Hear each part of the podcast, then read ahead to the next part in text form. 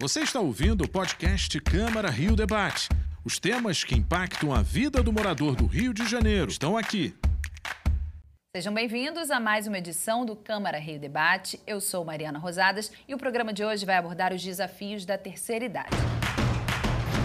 Quem vai conversar sobre esse assunto com a gente é a Annelise Fonseca, médica, presidente da Sociedade Brasileira de Geriatria e Gerontologia Regional Rio, a Heloísa Gonçalves Ferreira, psicóloga, coordenadora do Grupo de Estudos, Pesquisa sobre Envelhecimento da UERJ, e a pedagoga Marisa Baumbar, analista comportamental. Obrigada pela presença, pela participação, gente. Nós preparamos uma introdução sobre esse assunto, vamos assistir. Falar de idosos é abordar um público que aumenta a cada ano no país. Em 2019, segundo o Instituto Brasileiro de Geografia e Estatística, o IBGE, existiam no Brasil 32 milhões e 900 mil pessoas na terceira idade. Em 2060, a expectativa é de que este número chegue a mais de 58 milhões, superando 25% da população brasileira. No primeiro teste nacional do Censo Demográfico 2022, realizado entre novembro do ano passado e fevereiro deste ano em 27 unidades da federação, foi confirmado que há mais mulheres do que homens no nosso povo. Dependendo da região, um em cada quatro habitantes tem mais de 60 anos. A quantidade de idosos cresceu em todos os estados, mas principalmente aqui no Rio de Janeiro. Este aumento numérico segue uma tendência percebida em diversos lugares do mundo e deve ser acompanhado de políticas públicas destinadas à faixa etária. Doutora Annelise, a população brasileira está cada vez mais alcançando o marco da terceira idade, que é a partir dos 60 anos. Mas as pessoas se enxergam como idosas? Quer dizer, elas têm mais cuidados com a saúde, conscientes de que estão numa fase da vida que impõe limitações ou não? Mariana, essa pergunta é, é, fantástica, porque eu moro em Copacabana, então eu moro no celeiro, né, onde tem o maior número de idosos aqui na cidade do Rio de Janeiro, e é impressionante a dificuldade dessa pessoa idosa se reconhecer como tal. No consultório da geriatria, há mais de 15 anos, a gente vê a dificuldade né, das pessoas entenderem a importância de uma busca precoce para um diagnóstico, para uma prevenção, porque o geriatra é aquele é, médico especialista numa população que envelhece e vai olhar com um cuidado especial nas é, é, é doenças do envelhecimento. Então, a gente percebe, sim, que ainda há uma dificuldade de, de, compreender esse processo, que é um ciclo vital, isso acontece com todos, de uma população específica, e que a cada ano aumenta em seu número e que precisa, sim, é, de alguma forma ser assumida no seu lado pessoal, para depois a gente buscar até é, soluções e, e trabalhar essa discussão dessa temática tão importante. Então, eu acho que a primeira coisa é a gente reconhecer esse ciclo, né, a senescência, que é o envelhecimento normal, isso acontece com qualquer qualquer é, ser vivo e, e, a partir daí a gente não só se responsabilizar por essa fase através de hábitos, através de medidas de prevenção, buscando sim o seu médico ou o seu, é, é, o seu apoio em relação ao autocuidado e às prevenções em relação às doenças do envelhecimento e, e com isso quem sabe, trabalhar em cima de exemplos né, do, do, nosso lado. Então, sim, é necessário que a gente encare isso de uma forma é, é, mais madura até.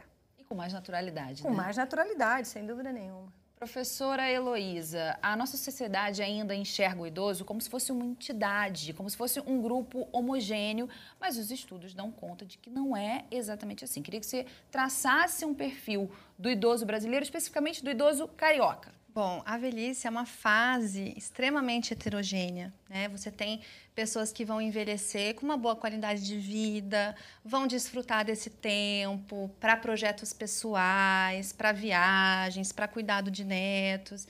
E você tem também pessoas idosas com menos oportunidades de acesso a serviços de saúde, morando em lugares de baixa, né, baixa vulnerabilidade social e tendo muita dificuldade para manter renda, tendo que trabalhar ainda de forma precária. Então, a velhice, ela é uma etapa extremamente heterogênea. E as pessoas tendem a olhar para essa etapa ou de uma forma muito romantizada, como a melhor idade, a terceira idade, como se não fosse uma etapa que envolvesse perdas e adaptações, né? É, ou então como uma forma de declínio completo. Então, assim, não é nem uma coisa e nem outra. Você precisa olhar para as condições que aquela pessoa tem de envelhecer, que você vai buscar isso desde quando ela era bastante jovem, porque as escolhas que as pessoas fazem desde muito novas, os contextos aos quais elas estão estabelecidas, as oportunidades, os recursos que elas têm contato, tudo isso vai determinar trajetórias de envelhecimento e desfechos muito distintos. Aqui no Rio de Janeiro, especificamente, a gente tem uma desigualdade social muito grande. Né? Existem é, bairros e territórios com grande vulnerabilidade social. Né? Ao mesmo tempo que você também tem outros bairros e territórios em que as pessoas têm muito mais acesso a recursos, é, a bens financeiros, a bens relacionados à saúde. Então, a gente vê uma diversidade muito grande. É, e o que a gente precisa tomar cuidado são com as crenças etaristas, que colocam ali a pessoa idosa numa caixinha só, de forma homogênea, como você mesma trouxe, é, sem considerar questões contextuais, do espaço onde ela está, dos recursos que ela tem acesso, das relações que ela estabeleceu, porque tudo isso influencia, né? O envelhecimento, ele é influenciado por questões biológicas, fisiológicas, psicológicas, sociais, culturais, históricas. Então, isso resulta numa diversidade de trajetórias e desfechos. Marisa, há uma expectativa muito grande pelo censo de 2022 que vai atualizar esses dados sobre a quantidade, também o estilo de vida dos idosos cariocas. É, de que maneira as estatísticas elas auxiliam tanto na criação quanto na aplicação de políticas públicas voltadas especificamente para esse segmento social?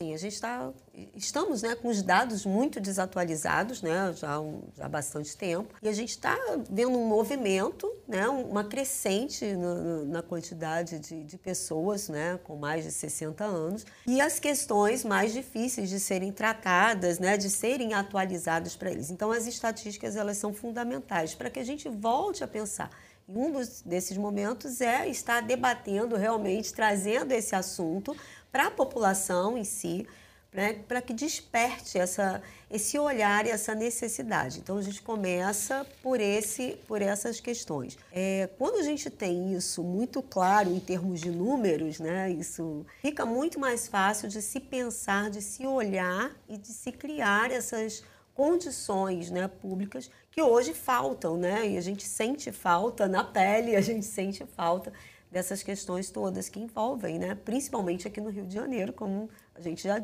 percebeu, né? Que tem uma crescente nessa quantidade de, de população com essas características, né? De 60 a mais. Pois é, sobre o Rio de Janeiro especificamente, ainda em 2020 já havia aqui na capital do estado mais indivíduos de terceira idade do que crianças e jovens até 19 anos.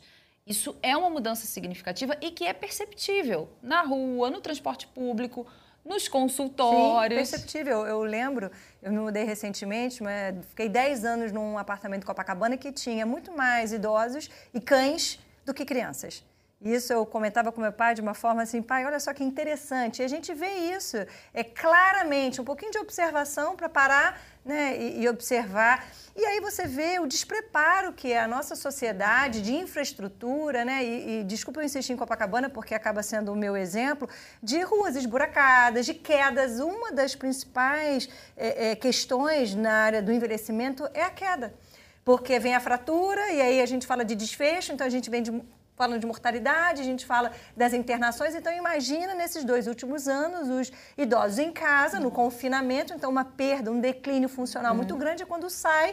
E aí, se você não tem um calçado, né, um calçado seguro, mas a calçada propriamente também não está segura, e aí voltando um pouquinho do preconceito. Então, eu tenho uma hipoacusia, ou seja, uma dificuldade de audição. Eu não uso a prótese, eu também tenho alguma certa vergonha, então eu não uso a órtese, né, a bengala, e aí então é o que a gente chama de, de um ciclo, né? O iceberg, a queda, por exemplo, é a ponta do iceberg, está escondendo muitas coisas. Então, eu vejo que a, a, nossa sociedade como um todo, ela vem numa transformação, isso já vem é, mundial, né? Só que, como sempre, nós somos um pouquinho mais atrasados. Essa evolução demográfica do envelhecimento, da transição epidemiológica, inclusive em, em função das doenças, ela está aí nas nossas mãos, mas a gente não consegue discutir de uma forma madura. E está na uhum. nossa casa. Eu lembro, nesse prédio que eu me mudei, logo no primeiro mês, na madrugada, tocou a campainha, Fiquei assustada, né? Que era a senhora da minha frente, com uma síndrome demencial, que acorda de noite, a cuidadora não percebeu, foi lá na minha casa querendo voltar para casa.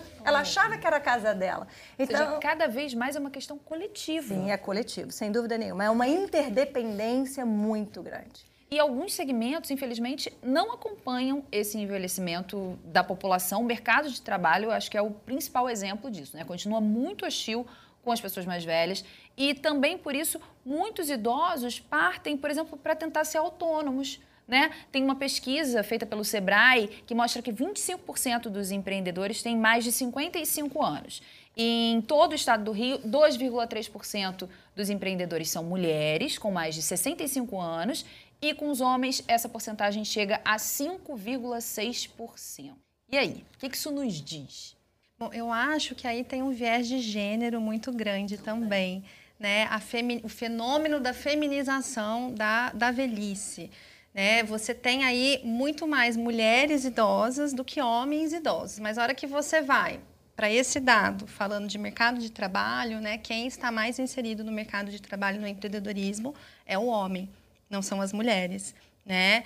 Então, é, o envelhecimento ele não acontece de forma igual para todo mundo e o viés de gênero é um viés muito importante da gente levar em consideração para entender os recursos que essas pessoas têm, as oportunidades que essas pessoas têm, que isso vem de, desde lá de antes, né? Homens e mulheres têm acesso a recursos de forma diferenciada, têm acesso a oportunidades de forma diferenciada, e isso recai também em desfechos lá para quando se vai ser mais velho, né? No caso do mercado de trabalho, realmente os homens estão mais inseridos do que as mulheres né, nesse, nessa questão do empreendedorismo. Né? Mas as mulheres também acabam vivendo mais tempo do que os homens, tendo que lidar por mais tempo com problemas de saúde, com cronicidade de doenças do que os homens.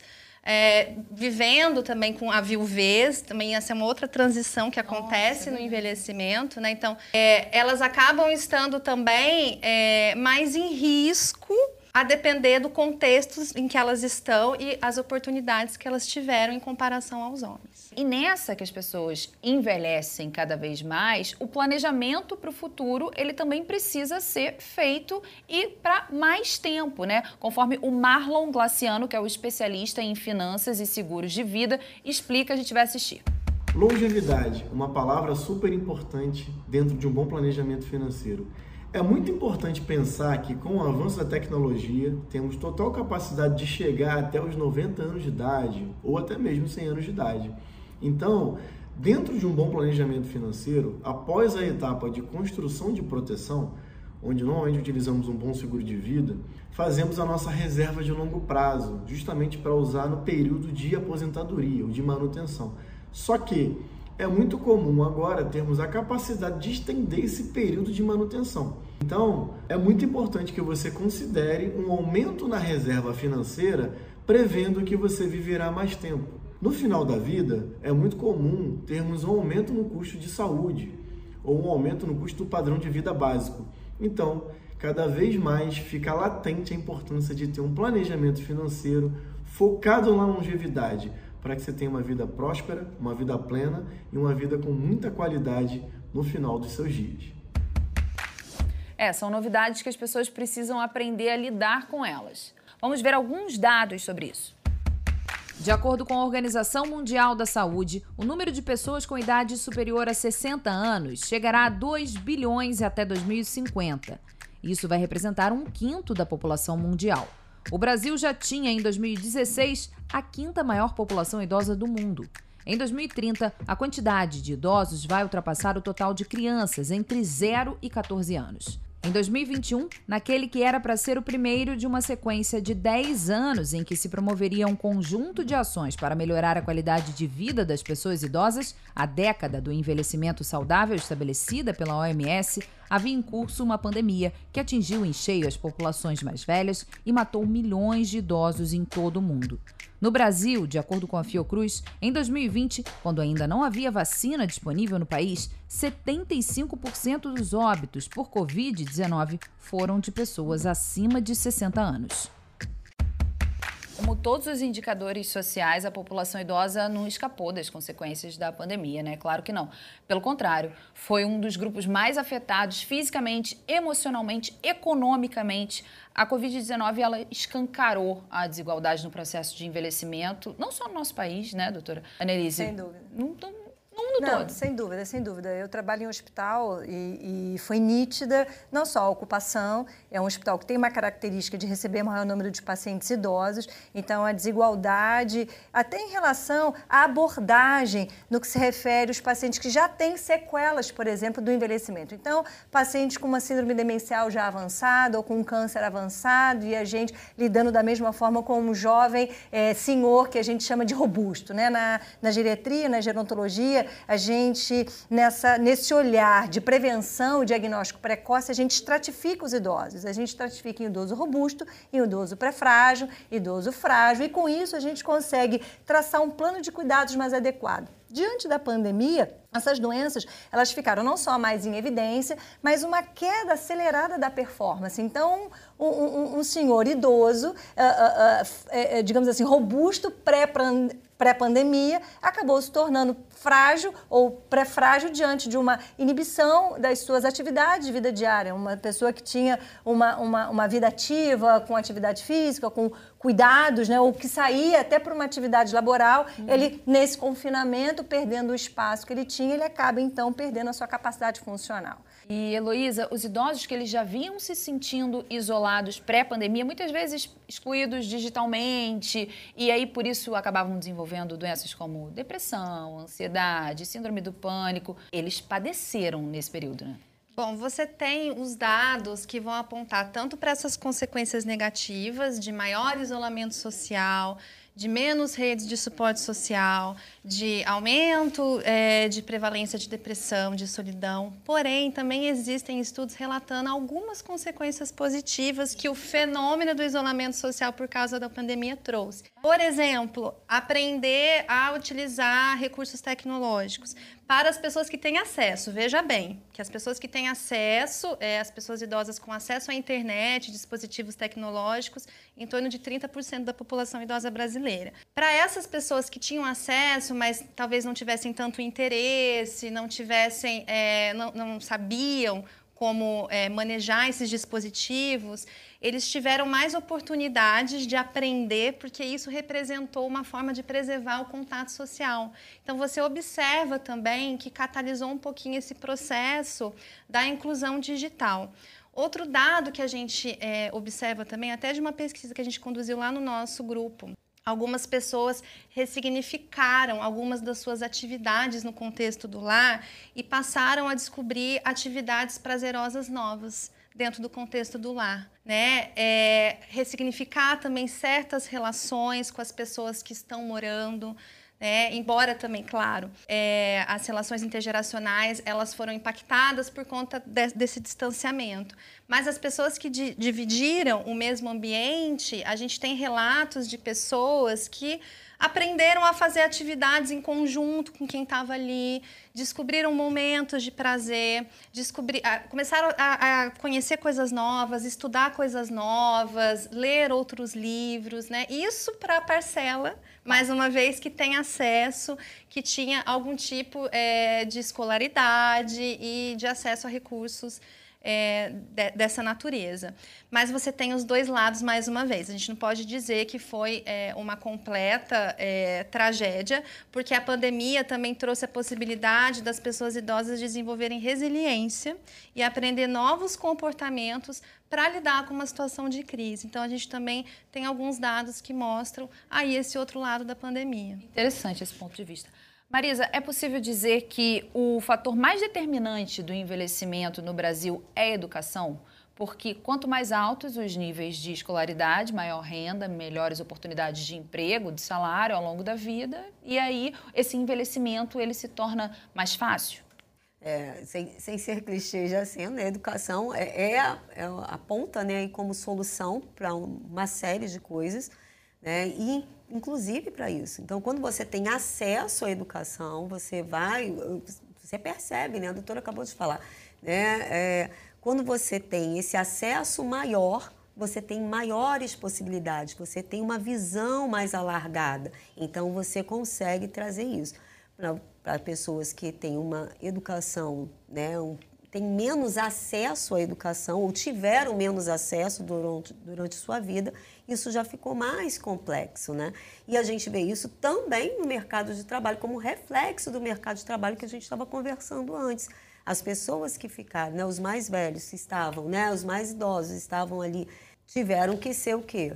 É, afastados por mais tempo e talvez por isso tenham perdido algumas das vezes o seu emprego. Olha, não tem mais espaço aqui, então mexe com a questão do financeiro. Então, tudo isso. Você tocou num ponto que apareceu quando a gente foi às ruas ouvir a opinião das pessoas sobre esse assunto. Vamos assistir.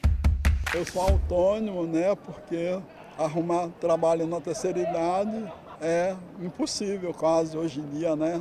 É uma raridade uma pessoa de terceira idade arrumar um trabalho em algum lugar, né? Quando deveria ser mais fácil, não, é mais difícil. Eu trabalhava numa companhia, me botaram para fora. Eu tinha 11 anos de profissão, me mandaram para fora porque eu tinha 68 anos. O calçamento do Rio de Janeiro é uma coisa impossível, a gente vive caindo. O idoso já começa a enxergar menos, escorrega, tem pouco menos de equilíbrio, então tem que estar sempre se esforçando para não cair porque o pé realmente prende, você cai. E também o medo, né? Que você é idosa sozinha, é um alvo. Mais acessibilidade, né? Que está faltando em todos os níveis, né? Principalmente para a terceira idade mesmo, né? Esse tipo de desafio já era para ter sido superado, gente? Bom, do meu ponto de vista, sim. É, a gente tem que saber do ponto de vista de quem, é, de políticas é, sociais, das pessoas que estão no poder, se há interesse para isso. Né? Eu imagino que nós aqui, no nosso contexto de trabalho, a gente faz tudo que está no nosso controle para tentar melhorar a vida das pessoas mais velhas, né? Porém, não depende só do nosso trabalho. Né? Essa questão de melhora de políticas públicas, de oferta de novas políticas públicas, é um trabalho complexo que envolve muitas instâncias. Né? E a gente precisa sensibilizar a população. Eu acho que tem essa questão cultural também da população estar tá mais sensibilizada para o envelhecimento, que todo mundo vai envelhecer. Mas a gente também precisa garantir que mais investimentos é, sejam dispensados para essa parcela da população, para qualidade de vida, para bem-estar, para saúde. Então, assim, depende do ponto de vista. Né? Do meu ponto de vista, do nosso ponto de vista, imagino que já era para ter sido resolvido há muito tempo. Eu lembro quando eu fiz meu mestrado, meu doutorado lá na Fiocruz, já existia uma série de linhas de pesquisa em relação ao envelhecimento. A UERJ também é pioneira junto com a UF. Então, seja a gerontologia, né, a ciência do estudo do envelhecimento, em relação a políticas públicas ou em relação a esse debate, isso já poderia, já está mais maduro, né? Então, é, é, possível que a pandemia possa não só ter colocado em destaque, mas acelerado até em função dessas pesquisas colocando que não é só o lado ruim, tem um lado bom. Então, como desenvolver isso? Então, talvez é um, é um debate que veio para ficar e que bom que temos programas como esse que a gente pode colocar isso em destaque. Precisamos quebrar esses paradigmas, né? Porque na época que a gente estudava lá no fundamental, éramos tidos como um país com muitos jovens. Então, isso parece que fica no, no, nosso comportamento, fica no nosso pensamento, e a gente passa a não olhar e trazer, sim, políticas públicas para os mais jovens, esquecendo dos, que esses mais jovens estão envelhecendo é, a mudança né, no nosso comportamento, a mudança na nossa sociedade, ela é, é, ah, porque o idoso não é mais aquele idoso de 40 anos atrás, o idoso né, de, de 60 anos atrás, ele não tem mais aquele comportamento do vozinho, da vozinha. Então a gente também tem uma tendência a não olhar para isso, é, é para essa questão da idade como sendo um diferencial. A gente também não quer, a gente também quer se afastar. Então a gente precisa trazer esse assunto cada vez mais, porque é uma necessidade, porque senão a gente mascara um pouco, né? E, e, agora, a questão que a gente viu aí das reclamações, né? É, questão de acessibilidade, isso não é só para o idoso, né? Imagina. Isso é para uma, uma, uma, boa parcela da população. Então, a gente precisa abrir. Esse movimento, desse debate, dessa conscientização, é que faz com que as políticas públicas né, sejam movimentadas. Então, é necessário que a população se conscientize para que esse movimento também aconteça. Gente, quero ouvir as considerações finais de vocês, mas da doutora especificamente sobre conflitos intergeracionais.